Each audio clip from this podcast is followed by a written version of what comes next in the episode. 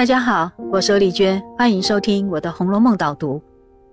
今天我们读到了《红楼梦》的第五十八回，这一回延续了前一回黛玉重获亲情的情节，接着呢就写到了清明节，趁着这个吊祭死者的节日，曹雪芹啊刻意安排了藕棺烧纸钱的情节，用来带给宝玉很重大的思想革新，我称之为婚姻爱情观的启蒙。这就是回目上“杏子阴，假凤气虚黄，茜纱窗，真情葵诗里所要铺陈的重点。首先，“杏子阴，假凤气虚黄”这一段，讲的是贾家豢养的戏班子里，十二个女伶中演小生的偶官和演小旦的地官，两个人居然在每天的排练里演出了真感情，成为实质的夫妻。在地官死了以后。偶官仍然念念不忘，于是，在过节的时候悲伤哭泣，还烧纸钱来吊祭怀思。但是，这个犯忌的行为被婆子抓到把柄，幸亏宝玉出面相救，才保全了偶官。偶官在感谢之余，才愿意让宝玉知道他烧纸钱的原委，而这就是回目上所说的“茜纱窗，真情葵痴里”。现在我要提醒大家注意两个重点：第一，杏子阴假凤气虚黄这一句里的“假”和“虚”，本来是指做戏跟表演，但没想到假戏真做，他们一遍又一遍的演练，却发生了真情，以致日常生活里就做了真正的夫妻，彼此恩爱，互相照顾。当一方过世的时候，还深情的悼亡。可以说是情深意重，由此可见，曹雪芹认为真情是可以累积的，是可以培养的，而且非常真挚而深刻。这岂不是相通于宝玉、黛玉的青梅竹马吗？第二点更重要的是，即使有了这样刻骨铭心的真情，也不必以死来证明，仍旧好好的活着，一样拥有真爱和至情。偶官所说的那一段话，就阐述了这个道理，那就是回目上所说的“真情窥诗理”。窥是揣摩、理解的意思。这句话是说，真情可以帮助我们领略那一份痴理，可见情和理是可以并存的。而这不就是前面宝玉自己所说的“两尽其道”吗？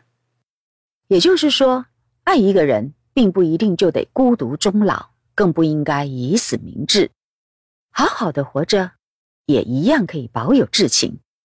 因此，我要请大家特别注意回目上的“失礼”这个词。这个词是曹雪芹的崭新独创哦，空前绝后，尤其在男女爱情的范畴里，那更是绝无仅有。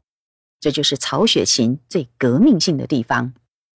确实，你想一想，一般我们都是说。痴情，没有人说吃礼的，因为我们都以为礼是客观冷静的，所以谈不上吃。但是啊，曹雪芹却告诉我们，这样的二分法太简单了。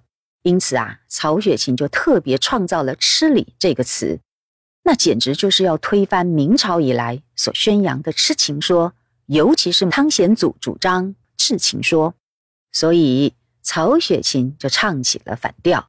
他借由偶官烧纸钱的这一段情节，对宝玉也对读者们说：“你好好活着吧。虽然失去了挚爱是非常痛苦的，但你不应该放任这种感觉让自己陷在失落里一蹶不振，而是应该学会承担的力量，以坚毅的勇气活下去，继续做该做的事，让人生更充实、更圆满。”只要你的心里一直深深记得那个人，那就是情深意重。这就是曹雪芹版的至情观。这种至情观有了深度，因为有了理性，所以叫做痴理。这才是一个宏大而有力量的人应该追求的道理。果然，聪慧的宝玉豁然开朗了。他知道，原来死守并不等于真情，真情。就在心里，于是他进一步加以申论，反过来要偶观，连纸钱都不用烧了，因为只要心诚意结，便是佛也可来想。所以说，只在静，不在虚名。这段话里所谓的静，就是一颗纯净的心。只要有一颗纯净的心，把那份爱虔诚的牢牢放在心里，那就是至情。如果同时又能负担起对家族的责任，那就更达到了吃礼的境界。其实类似的道理前面已经出现过，那就是第四十三回，宝玉啊，先是出府司祭金钏儿，完成仪式以后，立刻回府去庆贺凤姐的生日。他说这样的做法叫做两尽其道。同样的，在恋爱和婚姻不能两全其美的时候，也可以两尽其道。而这两种道，一个是爱情的忠贞，一个是对家族尽孝，这两者之间并没有冲突对立，而是可以并行不悖。这就是吃礼的意义。而宝玉领悟了这个道理，将来就会运用在他自己身上。当贾府抄家，黛玉也病死以后，他可以心平气和地迎娶宝钗。根据脂砚斋的评语，我们知道。宝玉、宝钗两个人成亲以后，一起谈天话旧，当时还很怀念的提到黛玉呢。可见曹雪芹正是为了让宝玉将来可以更成熟、更均衡、更宽广，因此才刻意安排了这一段偶观烧纸钱的情节，再一次阐述了两尽其道的意义，还进一步创造了“吃礼”这个新名词。真是用心良苦啊！那么这一回的导读就讲到这里，我们下次再会。